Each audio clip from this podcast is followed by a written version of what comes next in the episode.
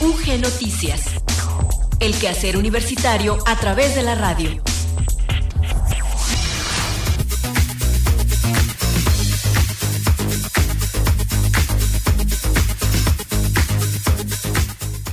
¿Qué tal? Muy buenas tardes. Muchas gracias por seguir en la sintonía de Radio Universidad de Guanajuato. Damos inicio a la emisión de UG Noticias de este miércoles 4 de mayo de 2022. Les saludamos en los controles técnicos Maricruz López, al micrófono Gloria Isabel Rodríguez.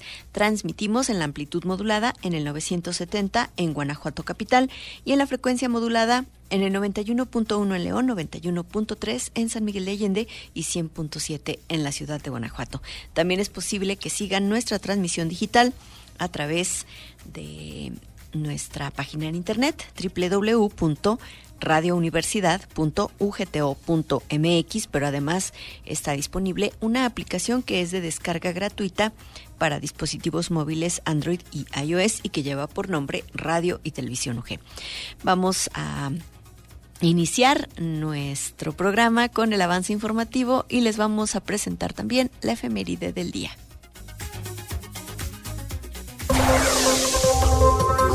Estudiantes y profesores del Colegio del Nivel Medio Superior de la Universidad de Guanajuato participaron en la conmemoración del Día Estatal de la Mentefactura Guanajuato 2022. Hoy en entrevista, en colaboración con el Instituto Federal de la Defensoría Pública, conoceremos el caso Marina. La clausura de la decimotercera edición de Espiral Foro Universitario se llevará a cabo este viernes 6 de mayo a las 6 de la tarde en la plazuela de San Roque.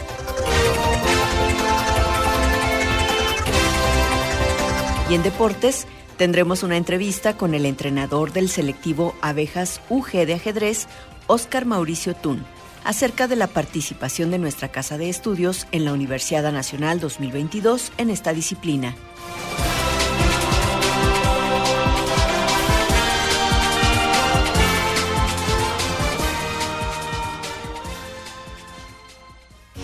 Efemérides UG.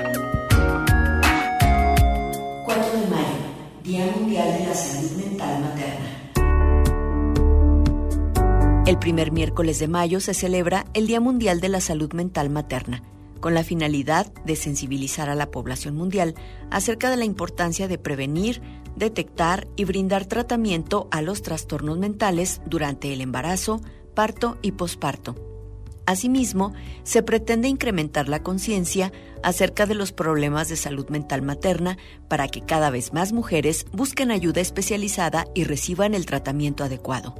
El lema de la campaña para el año 2022 es La salud mental materna importa. Las mujeres necesitan conocer los síntomas y signos de la mala salud mental materna y saber que no están solas.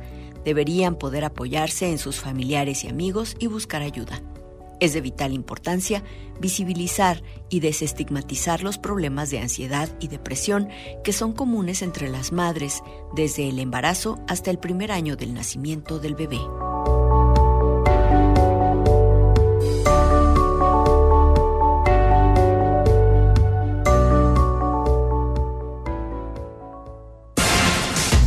UG Noticias, el quehacer universitario a través de la radio.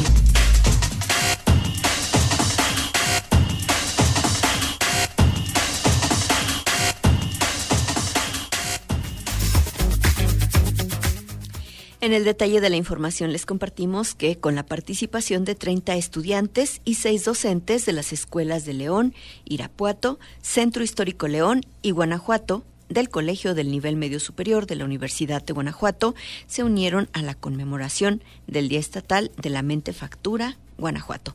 En total, más de 150 actividades se desarrollaron en esta conmemoración organizada por el Gobierno del Estado a través del Instituto de Innovación, Ciencia y Emprendimiento para la Competitividad para el Estado de Guanajuato, IDEA Guanajuato, y sus instituciones asociadas en diferentes municipios. Es importante indicar que la mentefactura trata de romper el paradigma de la manufactura, considerando en la primera la innovación y la creatividad como una transformación intelectual y del conocimiento, resolviendo problemáticas a través de pensamiento crítico, ingenioso, tecnológico y científico. El objetivo central de la conmemoración del Día Estatal de la Mentefactura Guanajuato 2022 fue que a través de conferencias, foros, talleres y demostraciones científicas se detone la innovación, emprendimiento y conocimiento científico tecnológico de fácil acceso a los guanajuatenses de todas las edades. El Parque Irecua en la ciudad de Irapuato, la plaza principal en León y la calle Sopeña en la ciudad de Guanajuato fueron los escenarios públicos donde nuestros estudiantes y docentes de las cuatro escuelas del nivel medio superior de nuestra institución realizaron la demostración y explicación del concepto de la materia y sus estados físicos a través de la alberca de fluidos no newtonianos. Dicha actividad invitaba a que las y los asistentes desarrollaran la hipótesis y capacidad de observación comprendiendo las fases del método científico, estableciendo la relación entre materia y energía. En este caso, la fuerza como agente de cambio en las propiedades de la materia. Al finalizar los experimentos, el público podía caminar sobre líquidos o arena virtual, mientras estudiantes explicaban y demostraban paso por paso todo lo anterior. Gracias a este tipo de actividades se retoma la importancia de la vinculación con el entorno de nuestra sociedad, acercando el conocimiento científico a la sociedad en general, donde además estudiantes y docentes del Colegio del Nivel Medio Superior vivieron una experiencia gratificante y alentadora para seguir potencializando el ingenio científico y emprendedor. Vamos ahora con Luis Miguel Campos. Él ya nos ha preparado el reporte del estado del tiempo, el cual nos presenta desde el área de ciencias atmosféricas y observatorio meteorológico de la Universidad de Guanajuato. ¿Qué tal amigos de Radio Universidad? Excelente mitad de semana, pues seguimos con calor y cero lluvia. El centro del país se mantiene bajo los efectos de un canal de baja presión combinado con un sistema anticiclónico, los cuales interaccionan con ondas de calor. Dichos fenómenos generan temperaturas mínimas de 11 a 13 grados Celsius en los municipios de Guanajuato, San Felipe, San Diego y San Luis de la Paz. Sus rangos de temperatura máxima oscilan entre los 27 y los 30 grados Celsius.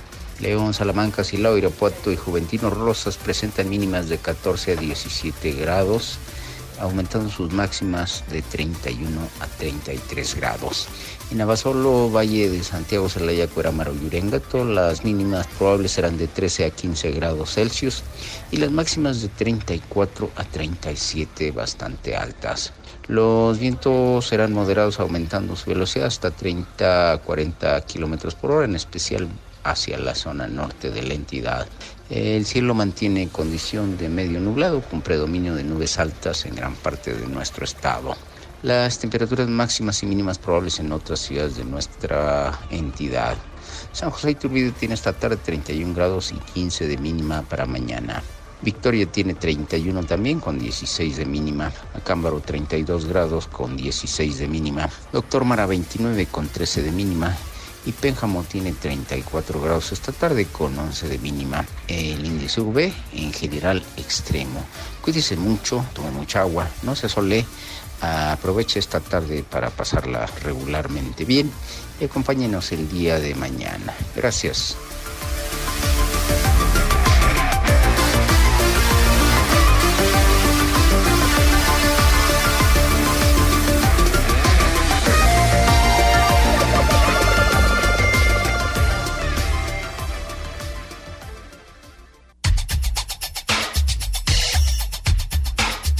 Entrevista UG.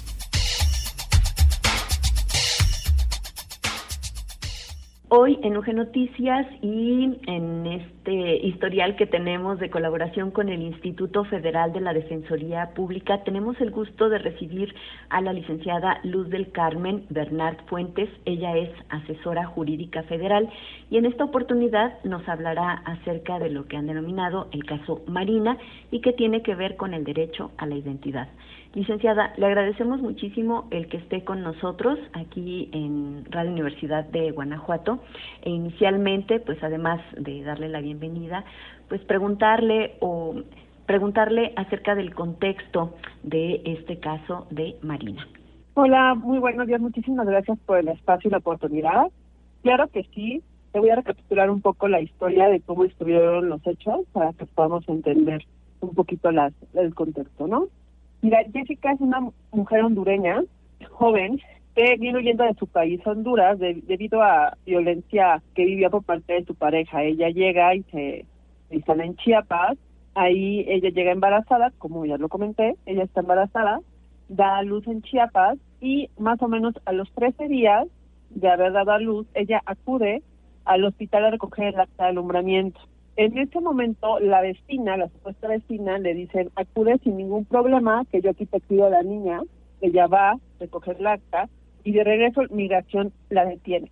Ella, al no poder comprobar su estancia regular en México, porque recordemos que aquí los, los migrantes sin documentos no son ilegales, son personas que se encuentran en situación de irregularidad, eh, al momento en que ella no puede comprobar su regular estancia en México, es detenida y deportada a Honduras. Inmediatamente ella regresa, a los dos días ella está nuevamente en Chiapas y le exige a la vecina que le entregue a la niña y ella le comenta que como la abandona, ella tuvo que mantenerla durante dos días y que debido a eso ella tiene que pagarle absolutamente todo e inicia el problema de la trata. Eh, la prostituye tanto en Chiapas como en Oaxaca. Le permitía muy pocas eh, vistas con la niña. Posteriormente, después de esos dos o tres meses, migración la vuelve a detener porque ella sigue irregular en México, la vuelve a detener y la vuelve a deportar.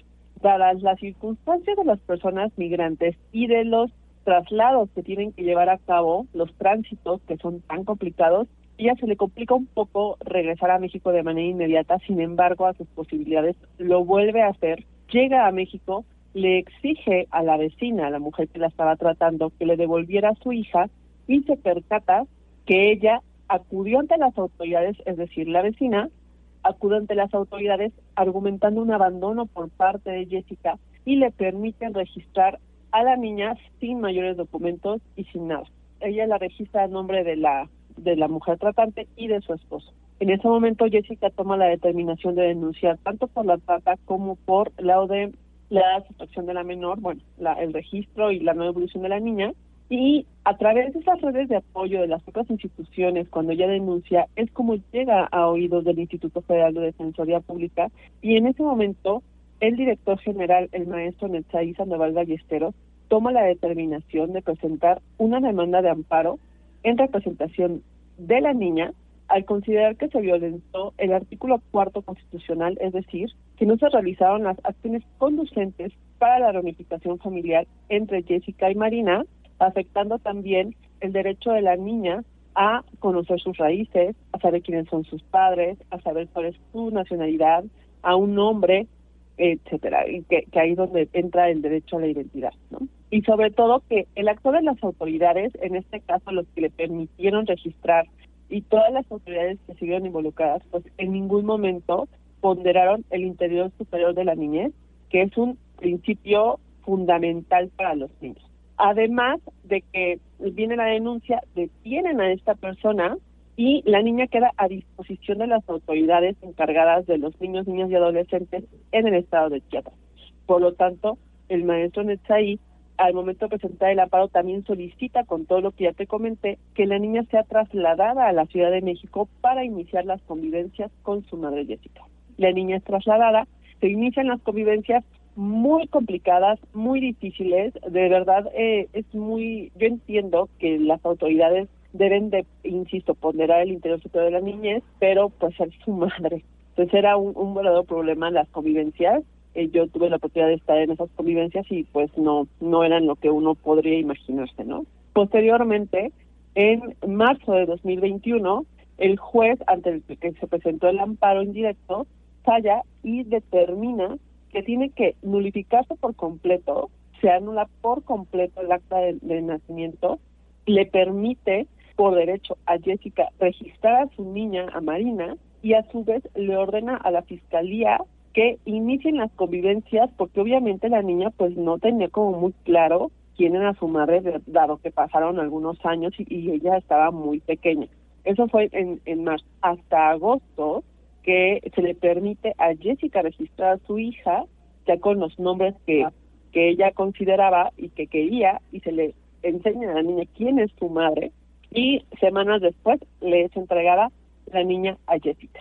Ese es más o menos el contexto del caso. A mí me llama la atención, pues desde la primera, digamos, detención de Jessica, porque me imagino que les habrá dicho a las autoridades migratorias, pues que ella era madre de una recién nacida y aún así no no se pues consideró justamente esta reunificación luego regresa es víctima de trata y cuando acude a las autoridades nuevamente le desconocen, ¿no? Eh, la maternidad. Además de que ella contaba con el acta de alumbramiento, o sea, ella siempre dijo, yo tengo una hija mexicana, tengo aquí el acta de alumbramiento y nunca tuvo ese derecho de audiencia, ese beneficio de la duda, ese debido proceso, nada, no tuvo nada. Por ejemplo, en un caso como este, pues hay muchos culpables, realmente pues tiene una resolución positiva para la madre que únicamente por un instante en el que tuvo que realizar un trámite deja a su hija encargada y ya nada más por ese instante pareciera que pues su vida cambió completamente sin la posibilidad de tener pues una defensa.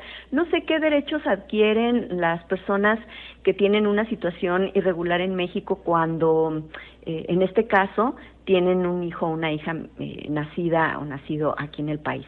Mira, la ley de inmigración señala que las personas extranjeras con hijos mexicanos o con, hijos nacidos en México tienen derecho a la residencia permanente, a la residencia permanente de manera inmediata. Pues una vez registrado el, el niño o la niña, inmediatamente acceden a la residencia permanente.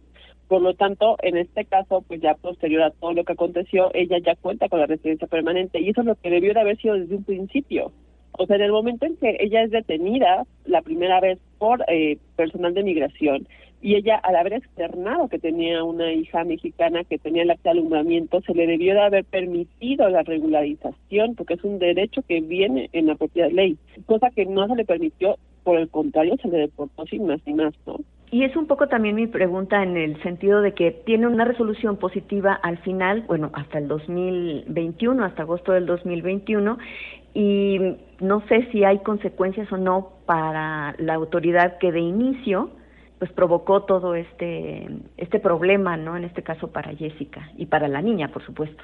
Bueno, esas líneas se llevan a cabo a través de varios tipos de procesos. Hay diferentes medios de impugnación que se han estado haciendo valer a favor tanto de Jessica como de la niña, iniciando obviamente por el amparo que fue para la unificación familiar. Sin embargo, pues se van siguiendo, así se van, o sí que vamos paso uno, paso dos, paso tres, porque también recordemos que este asunto tiene dos vertientes, tanto el ámbito federal, que es el que conocemos nosotros, como el ámbito del foro común, el, foro local, la, el, foro del Estado. Entonces, eh, por ejemplo, en el caso del delito de trata, pues eso lo conoce la autoridad de Chiapas, no la autoridad federal.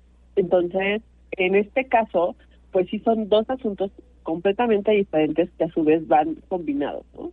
Y lo que me parece muy interesante es eh, el manejo, digamos, creativo en términos de la defensa de una niña mexicana a la que le están robando la identidad. Es una situación terrible. Me parece que, bueno, el derecho a la identidad es un derecho humano reconocido en, tratados internacionales, por supuesto, y eh, reconocido en nuestra constitución también. Y pues deriva de, muchas cosas, tanto en una parte psicoemocional como en una parte pues ya más jurídica. En la parte psicoemocional, el derecho a la identidad es para saber quiénes son tus padres, si es, tan básico como para saber si tienes alguna enfermedad, de dónde proviene esa enfermedad, tienes derecho a saber quién eres. Y por el lado jurídico, pues derecho a una nacionalidad, a los derechos que conlleva tener esa nacionalidad, a derecho a la salud, a la educación, a todo lo que conlleva ser nacional de un país. Entonces, eh, todo el derecho de identidad es un derecho llave, como se le llama, para poder hacer a los demás derechos. Y justamente esta protección que se le da a Marina permite también una especie de defensa cruzada para con su madre, ¿no? Para Jessica. Por supuesto, recordemos que el Instituto Federal de Defensoría Pública procura y proporciona una defensa integral. Entonces, para poder atraer ese asunto, pues se representó a la niña, pero a su vez pues, llevábamos el asunto de, Jessica por la parte migratoria, eh, para ver, eh, se le da la calidad de víctima, en ese momento obtiene la la tarjeta de visitante por razones humanitarias para que ella pueda permanecer en territorio nacional y poder llevar a cabo todos estos, todos estos trámites y posteriormente se le apoya ya para, para obtener su residencia permanente. Entonces, efectivamente, van vinculados los, los casos de apoyo a la, a la niña como apoyo a, su madre. Muy interesante en el caso y por supuesto esta resolución y no sé si hay algo más, licenciada, que usted quisiera agregar en torno a este caso Marina. Pues me parece de suma importancia que la gente sepa que existe el Instituto Federal de Defensoría Pública, que es la Defensoría del Pueblo, que la Defensoría atiende primordialmente a las personas adultas mayores, a las personas con discapacidad, a mujeres, jóvenes, indígenas, migrantes, solicitantes de refugio. Eh, llevamos representaciones especiales en caso de niñas, niños y adolescentes, como fue en el caso de Marina. Y en general, pues, porque a quien por razones económicas necesiten el apoyo legal y no tengan recursos para pagar a un abogado. Entonces es importante y sobre todo que sepa que es completamente gratuito, que es una defensa integral y gratuita al 100% y que tenemos presencia en toda la República incluido Guanajuato, por supuesto. Por supuesto. Licenciada Luz del Carmen Bernard Fuentes, asesora jurídica federal en el Instituto Federal de la Defensoría Pública. Muchísimas gracias por acompañarnos y no sé si para despedirnos, pues le gustaría a usted recordarnos su página en internet, sus redes sociales y la forma de entrar en contacto con ustedes. Con todo gusto.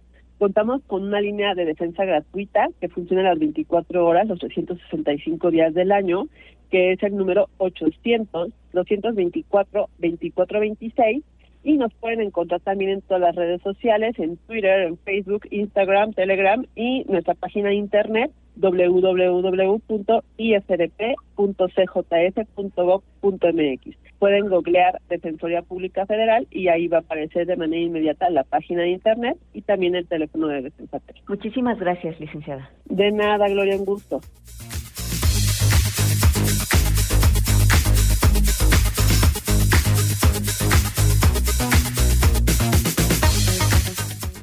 Está por finalizar la decimotercera edición de Espiral Foro Universitario y Hugo Gamba nos tiene los detalles al respecto. Cultura UG. La clausura de la decimotercera edición de Espiral Foro Universitario se llevará a cabo este viernes 6 de mayo a las 6 de la tarde en la plazuela de San Roque, lugar en donde el Ballet Folclórico de la Universidad de Guanajuato, el BAFUG, presentará un programa que dará muestra de toda su tradición, talento y calidad. Dicho evento de clausura es de entrada libre con pase de cortesía, los cuales estarán disponibles en el Mesón de San Antonio a partir de hoy, miércoles 4 de mayo, de 10 de la mañana a 2 de la tarde, hasta agotar existencias. Sobre el ballet folclórico de la Universidad de Guanajuato, el BAFUG, Recordar que es una agrupación que se fundó entre los meses de noviembre de 1985 y abril de 1986 bajo la dirección de la maestra América Balbuena, quien logra su consolidación posicionándolo como un reconocido grupo universitario durante los 11 años de su gestión. La primera función registrada del Bafug se llevó a cabo un 20 de noviembre de 1985 en la plazuela de San Roque para conmemorar un aniversario más de la Revolución Mexicana. A partir de agosto de 1997, la dirección del Bafug queda a cargo del maestro Roberto Martínez Rocha, quien se dio a la tarea de iniciar una nueva agrupación y al mismo tiempo funda el ballet infantil, enfocando la actividad dancística como parte de una educación formativa e integral, continuando con la labor de rescatar el acervo etnodancístico y musical mexicano. Para ello, el grupo realiza montajes coreográficos con una propuesta escénica que difunde las tradiciones de nuestro estado y de México como parte de la preservación de nuestro patrimonio cultural. El 30 de junio del 2008, luego de realizar sus ensayos por más de 20 años en el patio del Mesón de San Antonio, Gracias a las autoridades universitarias en turno, el Bafug logra obtener una casa donde los bailarines ensayan hasta el día de hoy. A partir del 2011, el Bafug es acreditado como Grupo de Danza CIOF México, una acreditación otorgada por el Consejo Internacional de Organizaciones de Festivales de Folclor y Artes Tradicionales, una asociación que tiene relaciones formales con la UNESCO. Y de esta manera, con esta tradición e historia, la disciplina, el compromiso y la labor de rescate de danzas y bailes de Guanajuato y del país han marcado la trayectoria del ballet folclórico de la Universidad de Guanajuato. Finalmente, recordar que el evento de clausura de la decimotercera edición del Foro Universitario Espiral, un proyecto institucional que impulsa la exposición y difusión de actividades artísticas, culturales y científicas provenientes de la comunidad universitaria, se llevará a cabo este viernes 6 de mayo a las 6 en punto de la tarde en la plazuela de San Roque y recordar también que los boletos de cortesía para este evento de clausura están disponibles en el Mesón de San Antonio a partir de hoy miércoles y hasta agotar existencias.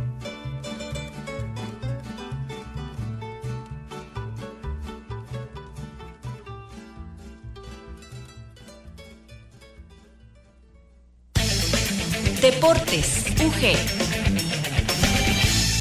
Es momento de ponernos al día con las noticias del acontecer deportivo universitario, por supuesto en la voz de Enrique Arriola. Bienvenido. Hola Gloria, muy buenas tardes. Buenas tardes a todo nuestro auditorio. Muchas gracias. Fíjense que el día de hoy vamos a compartir con ustedes eh, más información sobre integrantes de los selectivos abejas UG que estarán participando próximamente en la Universidad Nacional 2022, que tendrá lugar del 12 de mayo al 5 de junio en la Universidad Autónoma de Ciudad Juárez, allá en Chihuahua. Y hoy nos vamos a enfocar en particular a la disciplina del ajedrez, donde la Universidad de Guanajuato llevó a cabo el proceso clasificatorio, tanto en el ámbito estatal y regional, y al final de cuentas, una, una joven, una joven estudiante de nuestra casa de estudios logra el pase al nacional Vamos a tener detalles, vamos a escuchar a continuación los detalles de todo lo que fue este proceso. Para ello platicamos con el entrenador del selectivo Abejas UG en esta disciplina del ajedrez, Oscar Mauricio Tumpinzón. Si les parece, vamos a escuchar esta entrevista a continuación. En primer lugar, preguntarte, Oscar, que nos eh, platiques cómo le fue al selectivo Abejas UG en estos procesos de universidad que se han desarrollado hasta ahora primero que nos hables de lo que fue la etapa estatal para el selectivo abejas y posteriormente la fase regional que ya deja a los eh, muchachos o a, quienes participan en lo que es el máximo evento deportivo universitario del país, en este caso en el ajedrez. Cuéntanos de, lo que han sido estos procesos hasta ahora para el equipo de abejas. La etapa estatal, de hecho fuimos, fuimos la sede aquí en Guanajuato, se jugó en los espacios manos y de hecho, a, los equipos de ajedrez les fue bastante bien. el femenil, de los, los cinco lugares disponibles, y bueno, las cinco chicas que participaron, pasaron tres. Este, y del varonil, igual, pasaron, ahí sí pasaron los cinco, los cinco chavos. La verdad, este, no, digamos, pues reconocer a los chicos que realmente dominaron el torneo fue de forma individual, este, bueno, por ramas, pero de forma individual, pero lo dominaron por completo y lograron el pase este, los cinco ahí juntos a, la siguiente etapa. De acuerdo. Y en el regional, cuéntanos ahora cómo, cómo fue esto. Se desarrolló en San Luis Potosí, ¿verdad? Así es, sí, fue en San Luis Potosí los, el pasado 7 y 7, digo, 6 y 7 de abril, eh, allá en San Luis Potosí. Eh, e, igual fue fueron torneos individuales este y, por por ramas. Hasta ahí sí ya este esta etapa sí ya es bastante fuerte. De hecho lo San Luis de la Universidad Autónoma de San Luis iba bastante bastante fuerte. Este, y que sí no sí afectó bastante de de, de las chicas solo pasó esta Erandi este, ya estudia comercio internacional aquí en DCA y es la única que logró su pase al, a la etapa nacional. Eh, y sí, eh, también a los chicos no les fue muy bien, aunque estuvo, estuvo bastante cerca este, de, de, lograrse la clasificación también por parte de varonil, al menos de uno de los chicos. Lamentablemente, o sea, de hecho empatan en, primer lugar, o sea, hubo siete primeros lugares por puntos ahí, sí. pero ya ya los sistemas de desempate no lo, no lo favorecieron, lamentablemente. Sí fue muy, muy desafortunado, pues. Y quedó justo eh, en sexto lugar de los eh, pasaban cinco entonces este, pues, ah mira ya de acuerdo. Entonces eh, también para para tener esa esa parte clara cada región aporta cinco ajedrecistas. Digamos esa es también una, una pregunta por hacerte. Para los procesos de clasificación universitaria pasan cinco por cada región a la universidad. sí sí así es. Cada región aporta cinco jugadores. Cada en etapa estatal eh, participan, bueno, me, regresándome a la etapa anterior, eh, participan igual cinco, hasta cinco jugadores por cada universidad y solo pasan cinco por el estado. Entonces, desde la región, cada estado aporta cinco jugadores eh, en lo que, por ejemplo, ahora fue el regional y, y, ahora en la región, cada región aporta solo cinco jugadores también. Así, pues van clasificando uno tras otro. De acuerdo. De acuerdo. Y, ahora, eh, Oscar, hablando de pues lo que se viene eh, para el caso de Erandi, Erandi Vargas Rangel, quien fue la, la, chica que logró su clasificación a esta universidad, ya nos platicaste del otro caso en, el, en, el, ámbito varonil, pues son etapas evidentemente, como bien nos lo señalas, ya de, de, mucha, de mucha exigencia. Y bueno, e, este logro que, que tiene Erandi, pues hay que también destacarlo, ¿no? Es, es un logro importante el hecho de, de que logre llegar a la Universidad Nacional, donde se medirá a los mejores, a las mejores ajedrecistas de todo el país. Así es, sí, sí, es bastante importante ahí su, su participación. De hecho, es, la segunda Universidad Nacional en la que ella participa y, ella, pues bueno, apenas va en, en, tercer semestre, entonces creo yo que tiene, bueno, bastante potencial ahí.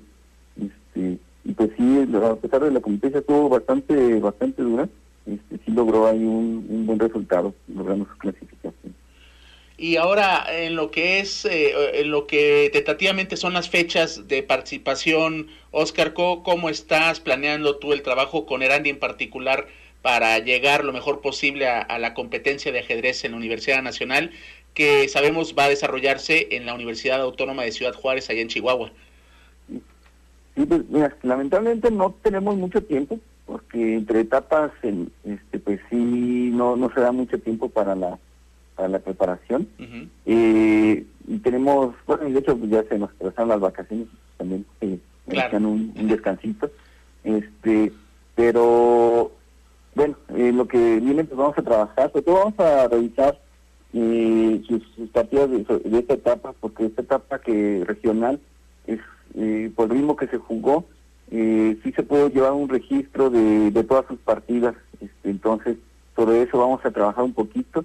Eh, bueno, yo de hecho estoy adelantando un poquito, analizando por ahí algunas. Este, bueno, vamos a platicar eh, sobre los puntos que tiene que corregir ahí en la cuestión estratégica y todo, que es sobre todo lo que y algunos, este, pues bueno, es donde puede mejorar un poquito más, pero eso es lo que vamos a estar trabajando, pues ya no nos quedan estas, estas, estas son tres semanas, el, la fecha tentativa para ajedrez este, es para el 12, bueno, empezando el día que es el 12, la competencia empieza el 13 de, 13 de mayo. 13 de mayo. Entonces sí, pues bueno, hay muy poquito tiempo para, para prepararme, eh, pero pues bueno, vamos a trabajar directamente con, con una de sus partidas y, bueno, ya vemos sobre, sobre eso que podemos mejorar en este tiempo. De acuerdo. Y, ahora preguntarte eh, ya lo, que serán las competencias en la universidad. La clasificación de Erandi le da derecho a participar en, las distintas modalidades que conocemos, que tú nos has platicado en el pasado, que es bueno la, modalidad clásica, la blitz, etcétera. Eh, ¿Podrías platicarnos un poco de esto? En, qué va a participar Erandi ahora en esta universidad, en, en las pruebas de, ajedrez que, eh, o en las disciplinas o modalidades que se van a jugar? Sí, eh, en, en, la etapa nacional se juegan justamente las tres modalidades.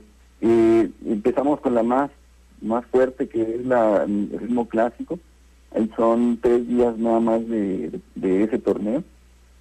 Este, y pues sí son a, bueno ritmo lento de 90 más, más 30, ¿no? Entonces, por eso insisto que pues sí ahí vamos a trabajar sobre todo en las, partidas que de este regional que también se juega un ritmo clásico, no tan lento como el nacional, pero al final de cuentas pues sí hay un poquito más oportunidad de, de analizar la cuestión estratégica, ¿no? Ahí claro. toma un factor muy, muy importante en, el ritmo clásico, en, el análisis estratégicos que puedan lograr.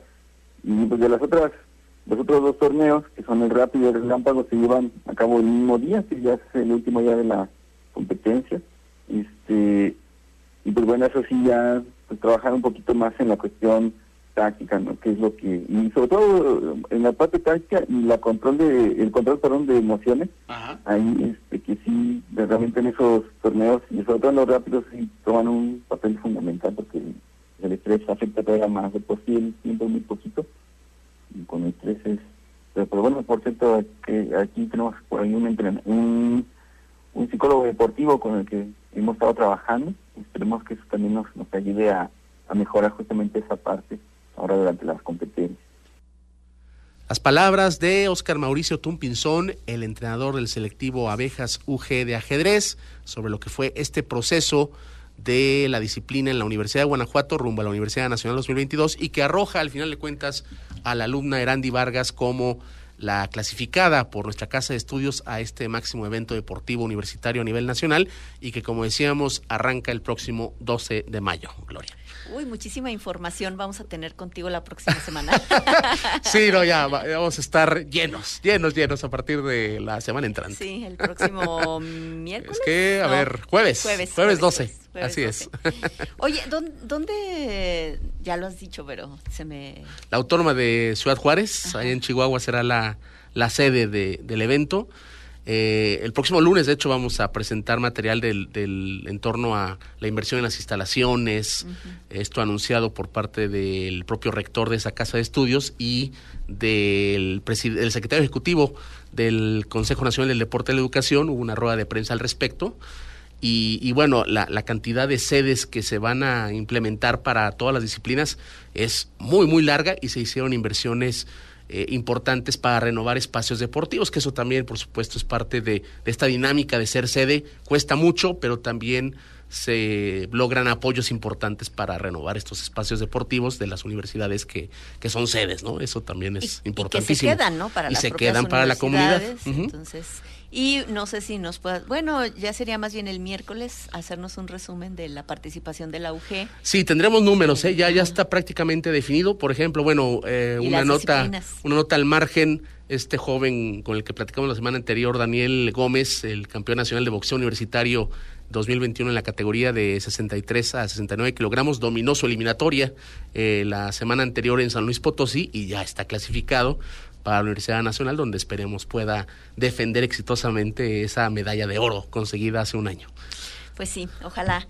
Eh, entonces, nos escuchamos el próximo lunes. El próximo lunes. Gracias, Gloria. Buenas tardes.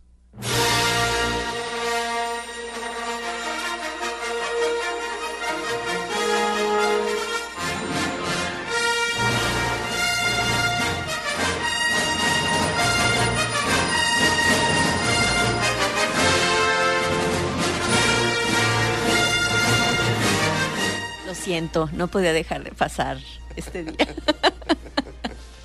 estaba, en la efeméride estaba entre eh, el Día Mundial de la Salud Mental Materna y el Día de Star Wars. Bueno. Se hizo una elección. Se hizo una elección, pero no podía dejar. No, claro, claro. Es una celebración, digamos, popular pero pues de una saga que sí ha marcado a muchísimas generaciones. Mari nunca ha visto las películas, pero habemos una serie de habemos una serie de, una serie de, locos que este, somos eh, un poco fanáticos de esta celebración. La celebración del 4 de mayo, como el día de Star Wars, tiene sus orígenes en una mera cuestión fonética y un juego de palabras creado por las y los seguidores de esta serie de películas. Mm, pues hay dos teorías en torno a cuándo inició y lo cierto es que cada vez cobra más relevancia. En inglés, May the Fourth se pronuncia muy similar a May the Force, que la fuerza, como en la frase más famosa de la franquicia, May the Force be with you, que la fuerza te acompañe. Se habla de que el origen de la celebración pudo surgir a raíz de una publicación realizada el 4 de mayo de 1979 en un periódico inglés llamado London Evening News. En ella, miembros del Partido Conservador del Reino Unido felicitaban a Margaret Thatcher por ser elegida como primera ministra. May the Fourth be with you. Maggie, congratulations. Que el 4 de mayo esté contigo, Maggie. Felicidades. Decía el escrito que daría lugar al icónico juego de palabras. Pero también se habla de que no fue sino hasta el 2011 cuando se instauró, se instauró el Día de Star Wars, gracias a una iniciativa tomada por el Toronto Underground Cinema, una cadena de cines de Canadá que organizó un evento el 4 de mayo en el que se proyectaron todas las películas de Star Wars hasta ese momento. A partir de ahí, las y los seguidores de la saga comenzaron a extender la efeméride y realizar ciertas conexiones entre el mes de mayo y la saga de George Lucas, por lo que ahora no solo se habla del 4 de mayo como el día de Star Wars, sino que todo el mes de mayo posee una serie de conmemoraciones que giran en torno a esta franquicia de ciencia ficción. Y el próximo 27 de mayo se estrena Obi-Wan eh, Kenobi. Obi-Wan Kenobi. Para que vean que sí, está, que sí nos gusta, ¿verdad? sí, sí. Tú también eres fan, ¿no? De Sí, sí, sí, sí, sí, sí, también. Aquí también. creo que Iván Montes también es fan de, de Star Wars. Pero bueno, eh, un dato ahí. Dato al margen. Ya ni decimos ni, ni el canal, pero, pero ese es, es el canal del ratón Miguelito, ¿verdad? el que lo va a estrenar. Sí, sí, sí. Este, pues ya ustedes saben que se quitaron estas, estas sagas y bueno, están ahí Los exclusivamente. spin-offs, o no sé cómo se llama, ¿no? Sí, sí, sí. Exacto. Eh, Series de cada personaje y situaciones y demás. Pues bueno, eh, con esto llegamos al final por hoy de UG Noticias, agradeciendo muchísimo el que nos hayan acompañado. Y pues estuvimos en los controles técnicos, Maricruz López, al micrófono Gloria Rodríguez, y pues junto con mis compañeros Enrique Arriola, Hugo Gamba y Luis Miguel Campos, les deseamos que pasen una, una muy buena tarde, pero por supuesto les esperamos de nueva cuenta mañana jueves. Hasta entonces, quédense en la frecuencia universitaria.